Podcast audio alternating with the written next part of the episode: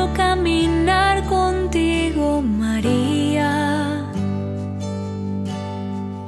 Pues tú eres mi madre, eres mi guía.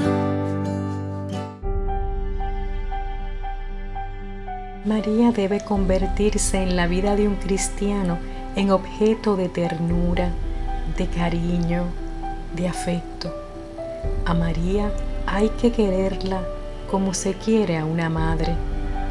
Nuestra espiritualidad no puede ser de una actitud seca, austera, distante, fría hacia quien nos ama tanto, hacia quien aboga tanto por nosotros ante Dios, ante quien tanto nos cuida, ante quien vigila nuestros pasos para que no caigamos en el mal.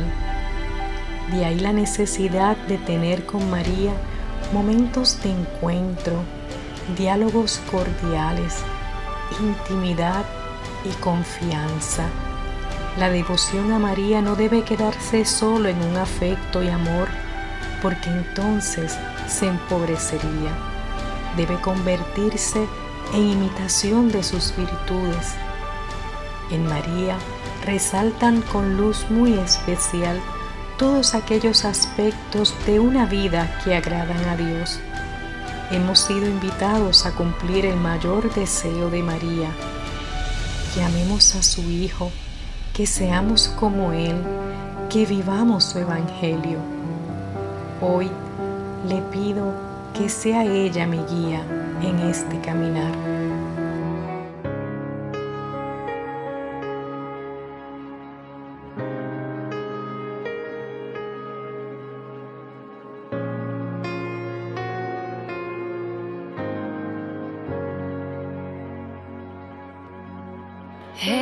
Aquí la sierva del Señor,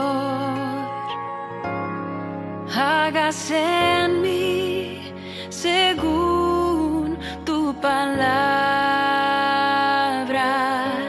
He aquí la esclava del Señor, hágase